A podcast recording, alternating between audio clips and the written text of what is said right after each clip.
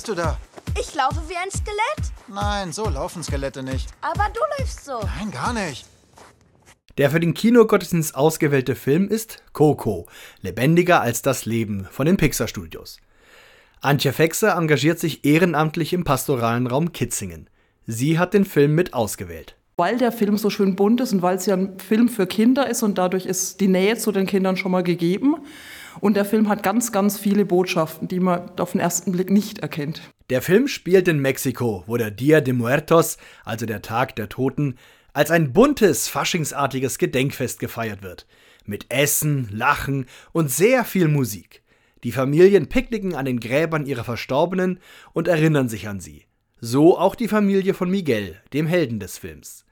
Allerdings ist bei seiner Familie die Musik absolut verpönt. Als er versucht herauszufinden, warum, gerät er in das Reich der Toten. Du musst vor Sonnenaufgang wieder zu Hause sein, sonst bist du hier gefangen. Für immer. Ich verwandle mich in ein Skelett. Was? Der Dia de Muertos wird Anfang November begangen. Somit passt er perfekt in diese Zeit, in der sich kirchliche Gedenktage zum Thema Tod häufen.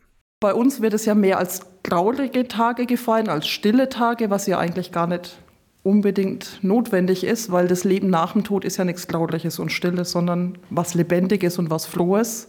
Und genau da möchte das Kino-Gottesdienst-Team auch einhaken. Der Film wird an bestimmten Stellen unterbrochen. Nicht nur für Toilettenpausen, sondern auch für Austausch. Und wenn es nach Susanne Müller von der katholischen Jugendarbeit geht, beteiligen sich da nicht nur die Kinder. Deswegen ist es ja auch ein Familienfilm, sage ich mal, nicht nur allein für Jugendliche äh, und Kindern, sondern soll alle ansprechen. Und wir haben das im Endeffekt auch durch diese Breaks und Impulse auch so gelegt, dass äh, da alle gut mit können und auch jüngere Kinder, glaube ich, auch äh, was äh, beitragen können. Für die Impulspausen steht dann ein Team aus zwei Ehren- und zwei Hauptamtlichen bereit.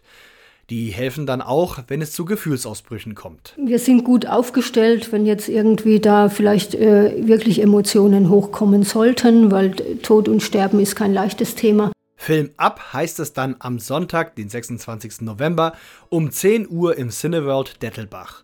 Der Eintritt ist frei. Antje Fexer fiebert der Veranstaltung schon entgegen. Ich freue mich auf den ganzen Tag, weil das ist jetzt was Neues. Das habe ich noch nie gemacht. Das aus einem ganz anderen Gesichtspunkt mal ins Kino zu gehen, da freue ich mich wirklich drauf. Ich bin gespannt, wie es wird.